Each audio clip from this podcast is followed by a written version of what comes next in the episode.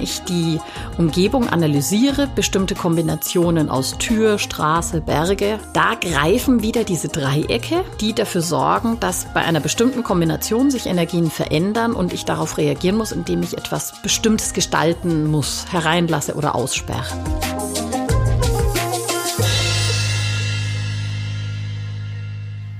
Herzlich willkommen zu einer neuen Folge von Feng Shui ist man nicht mit Stäbchen. Diesmal werdet ihr einiges über den chinesischen Kalender erfahren.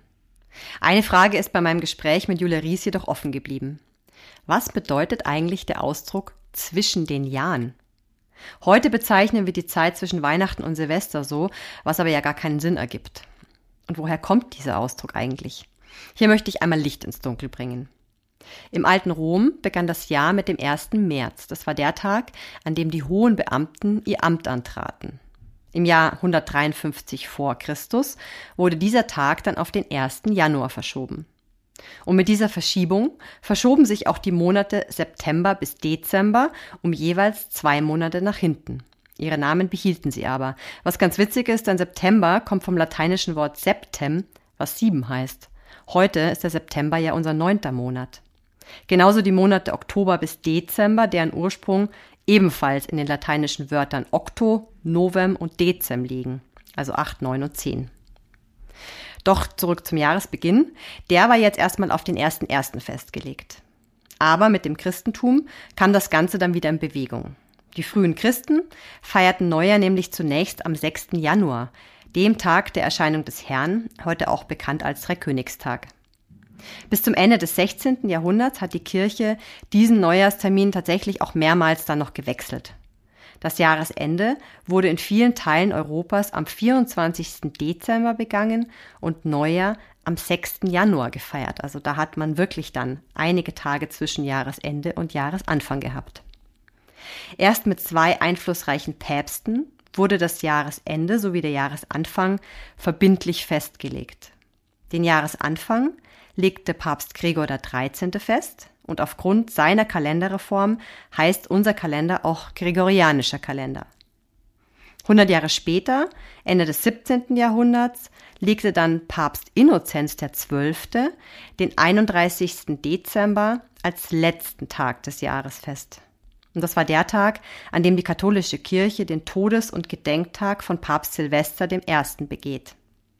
Ab diesem Zeitpunkt fielen dann der letzte Tag eines Jahres und der erste des neuen Jahres auf zwei aufeinanderfolgende Tage.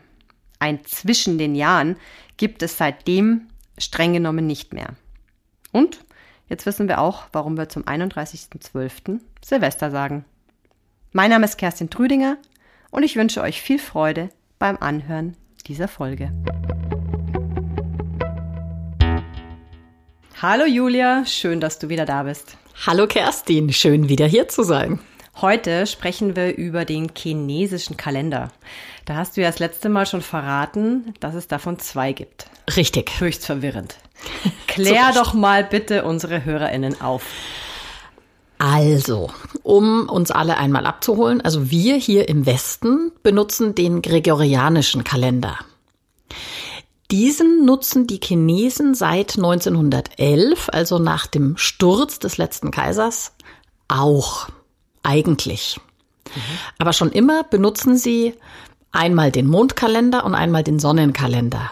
So, und jetzt kommt die ganz große Verwirrung. Der sogenannte Mondkalender ist eigentlich ein Kalender kombiniert aus Mond und Sonne. Mhm. Sehr verwirrend. Ich hoffe, da ein bisschen Licht ins Dunkel bringen zu können. Mhm. Aber es ist auch eigentlich klar, weil das eine nicht ohne das andere funktioniert. Das auch. Also Hintergrund ist ein normaler Mondkalender, wie zum Beispiel die Ägypter haben einen Mondkalender benutzt. Die haben gesagt, der Mond äh, braucht 28 Tage um die Erde herum. Und das ergibt dann zwölf Monate und am Ende sind zehn oder elf Tage übrig geblieben, die sie hinten dran gehängt haben. Und mhm. das war bei den Ägyptern die Zeit äh, des Unglücks. Da durfte man ganz viele Dinge nicht machen, da musste man ganz vorsichtig sein. Das war wirklich die Zeit zwischen den Jahren. Wir mhm. benutzen diesen Ausdruck mhm. ja komischerweise auch. Mhm. Und bei den Chinesen ist es ähnlich. Aber das ist interessant zu hören, dass mhm. das daher stammt.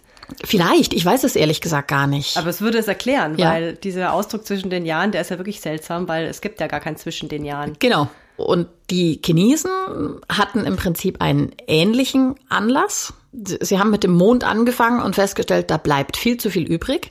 Also kombinieren sie den Umlauf des Mondes mit dem Umlauf der Erde um die Sonne. Mhm. Deswegen ist das ein Lunisolarkalender. Mhm. Das heißt, sie zählen die Zeit, die der Mond braucht, um die Erde zu umrunden. Das ist ein Monat. Und gleichzeitig zählen sie die Zeit, die die Erde benötigt, die Sonne zu umrunden. Und das ist dann ein Jahr. Und das Ergebnis ist eben dieser Kalender mit einer variablen Anzahl von Tagen pro Jahr.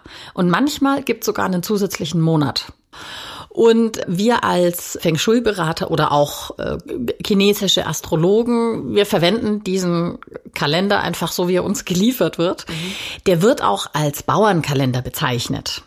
Denn in diesem Kalender geht es tatsächlich genau darum, die Jahreszeiten und die Veränderungen zu bestimmen, so dass die Bauern wissen, wann müssen sie aussäen, wann kommt der erste Frost und all diese Dinge, die werden darin bezeichnet. Mhm. Dieser Kalender bestimmt auch den Jahreswechsel, weswegen die Chinesen jedes Jahr an einem anderen Tag das chinesische Neujahr feiern. Mhm. So, jetzt gibt es aber bei den Chinesen auch noch einen Sonnenkalender den wir Feng Shui-Berater verwenden. Nach dem chinesischen Sonnenkalender ist der Jahreswechsel immer entweder am 3. oder 4. Februar des Jahres. Und das ist die Grundlage für all unsere Berechnungen, sei es die Trigramme, die fliegenden Sterne, die Perioden und so weiter. Mhm. Und den chinesischen Mondkalender oder Bauernkalender verwendet man dann für die chinesische Astrologie, also um zu bestimmen, zu welchem Tierkreiszeichen man gehört, welche Einflüsse es das Jahr über gibt, die ich berücksichtigen möchte oder sollte, als Feng Shui-Berater oder als Normalmensch. Mhm. Da beziehen sich Feng Shui-BeraterInnen auf den Sonnenkalender. Auf den Mondkalender. Auf dem Mondkalender. Äh, genau. Also den Sonnenkalender verwenden wir für unsere Berechnungen. Ja. Und diesen Mond- oder Bauernkalender verwenden wir für all die anderen Einflüsse, die es gibt. Mhm. Sag mal ein Beispiel für so einen anderen Einfluss. Sind das zum ähm, Beispiel diese fliegenden Sterne?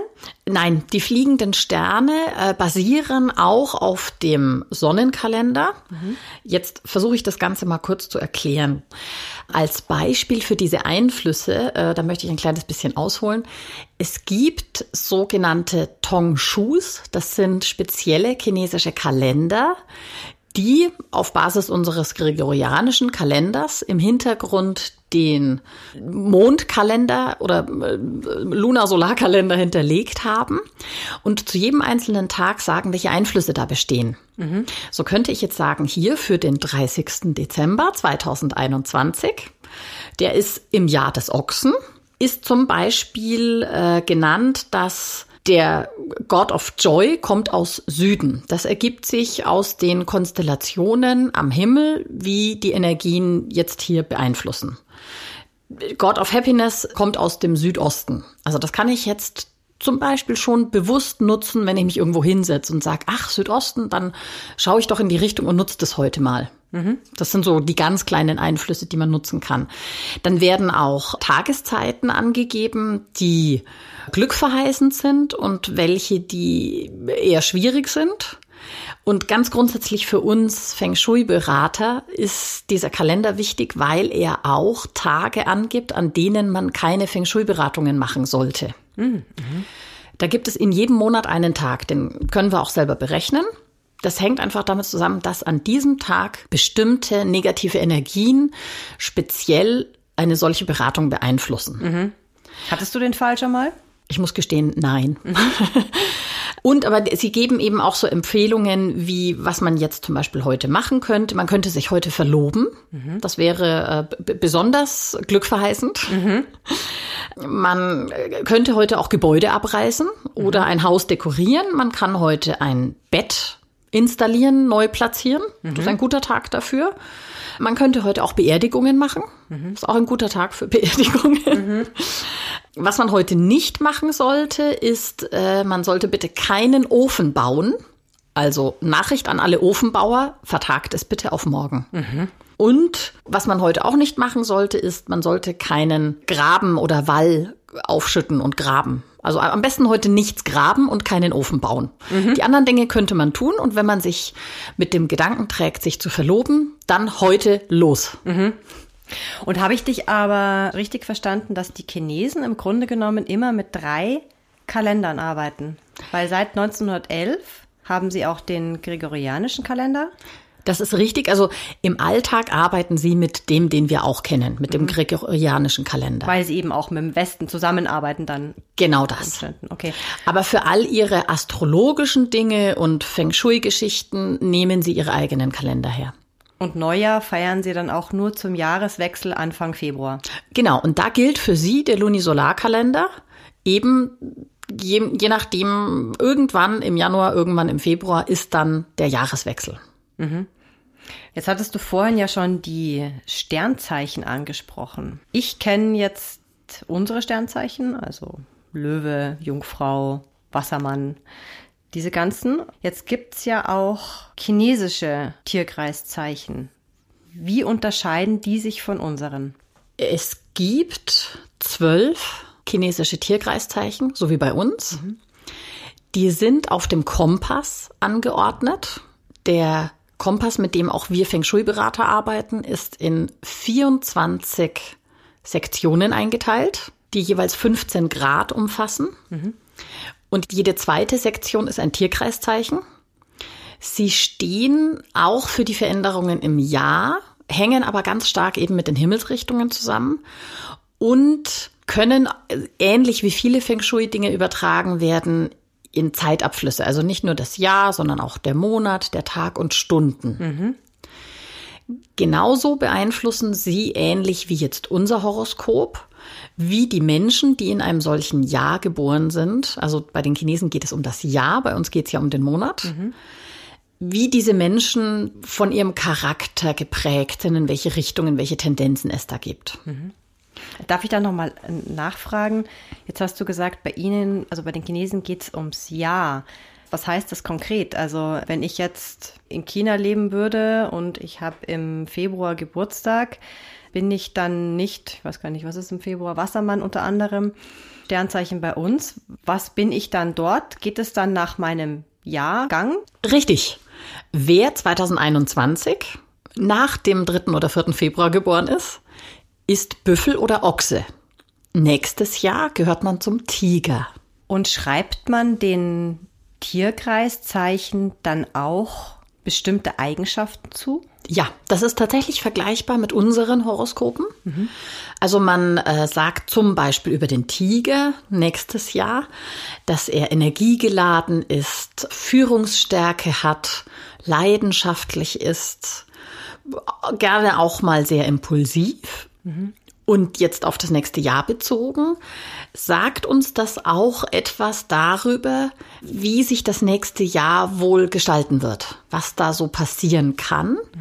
Und jetzt kommt noch hinzu, das nächste Jahr betreffend, ist geprägt vom Wasserelement.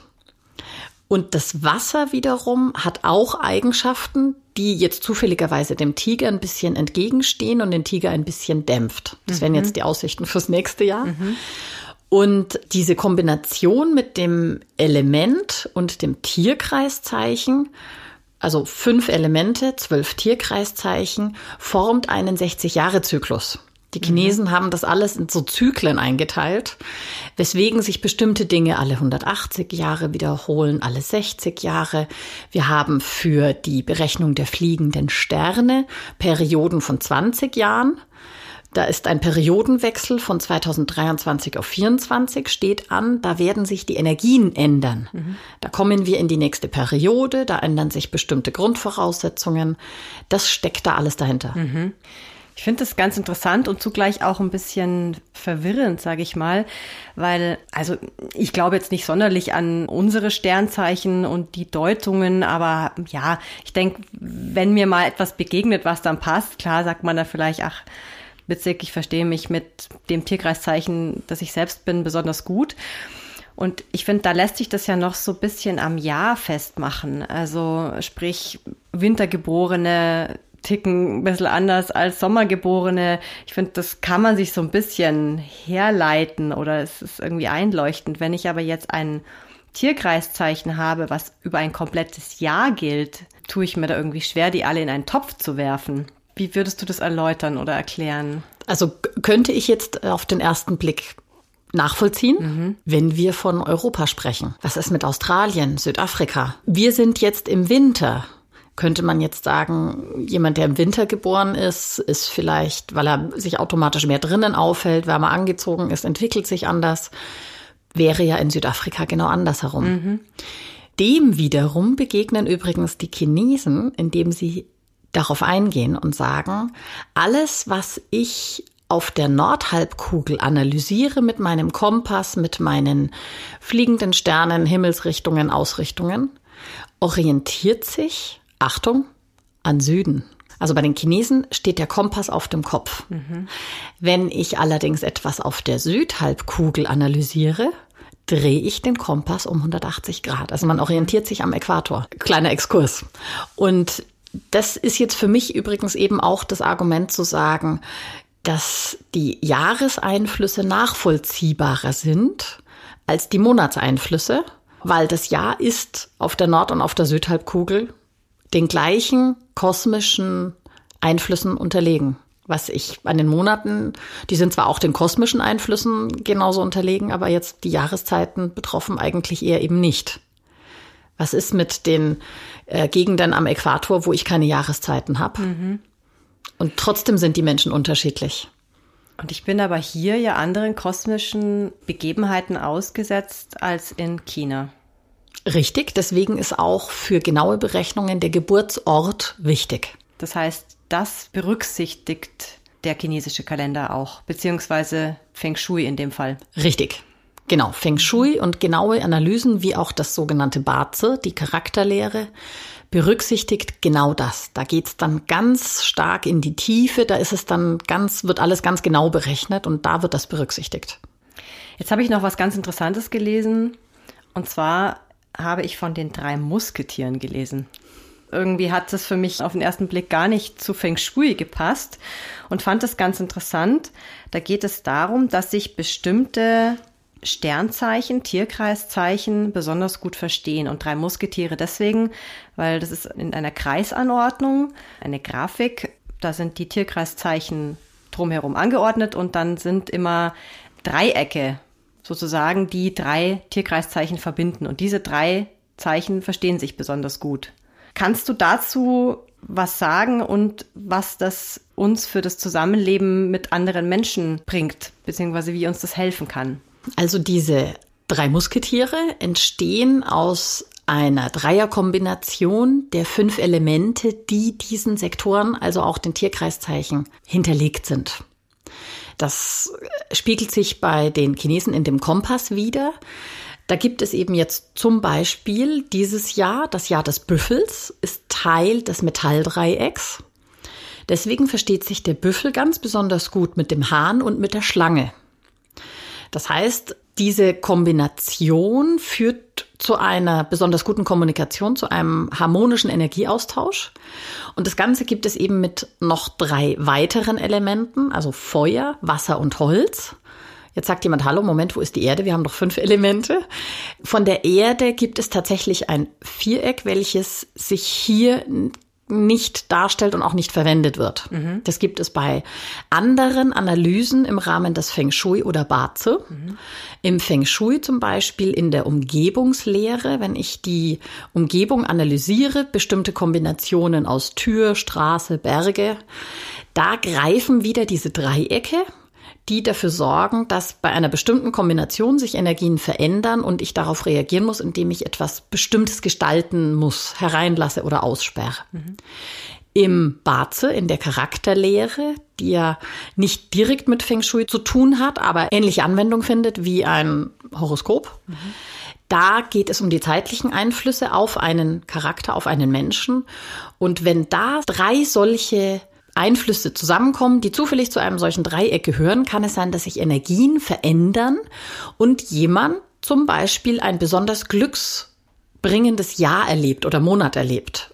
Also es kann sein, dass ein ursprünglicher Holzeinfluss umgewandelt wird in Wassereinfluss. Und plötzlich ist es überraschend total gut. Mhm. Und da findet das alles Anwendung. Ich finde das ganze Thema ja unglaublich komplex.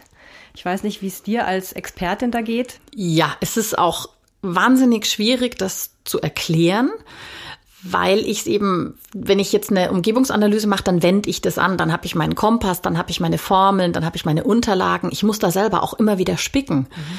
weil ich verwende es ja nicht jeden Tag. Mhm. Und dann muss ich immer wieder spicken, neu überprüfen, greift diese Formel, greift jene Formel.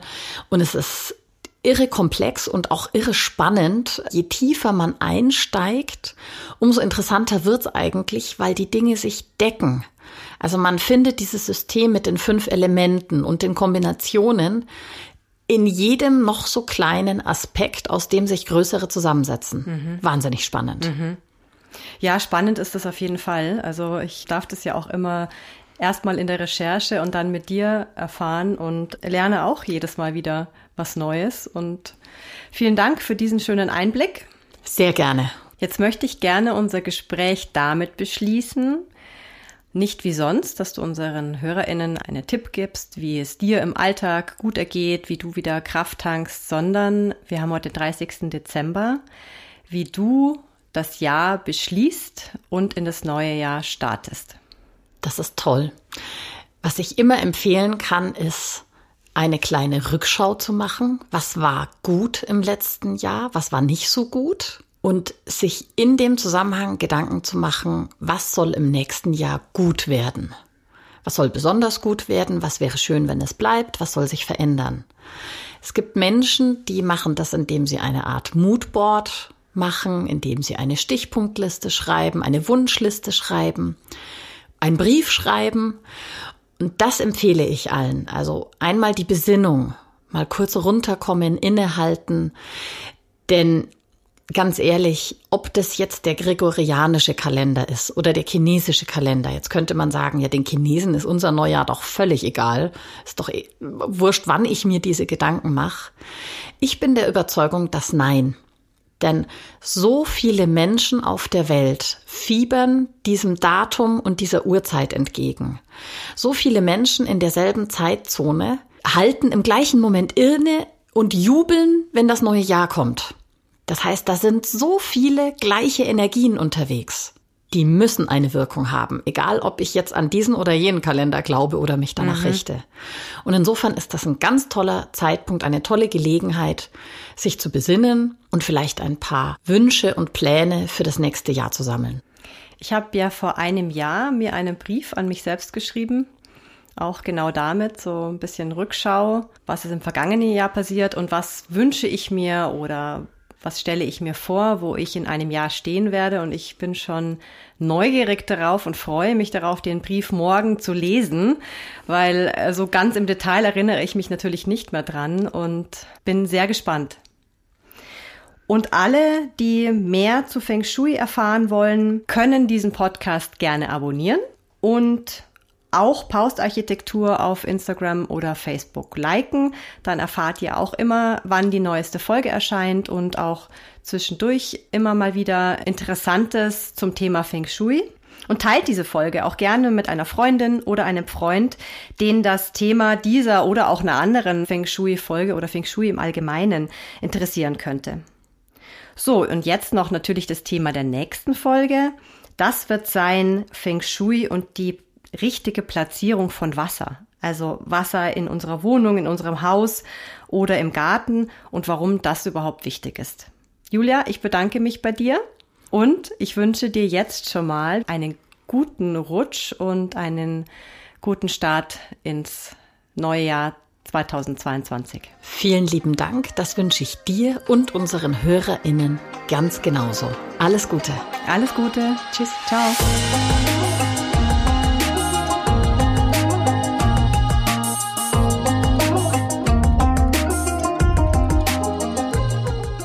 Dieser Podcast wurde produziert von Kerstin Trütinger.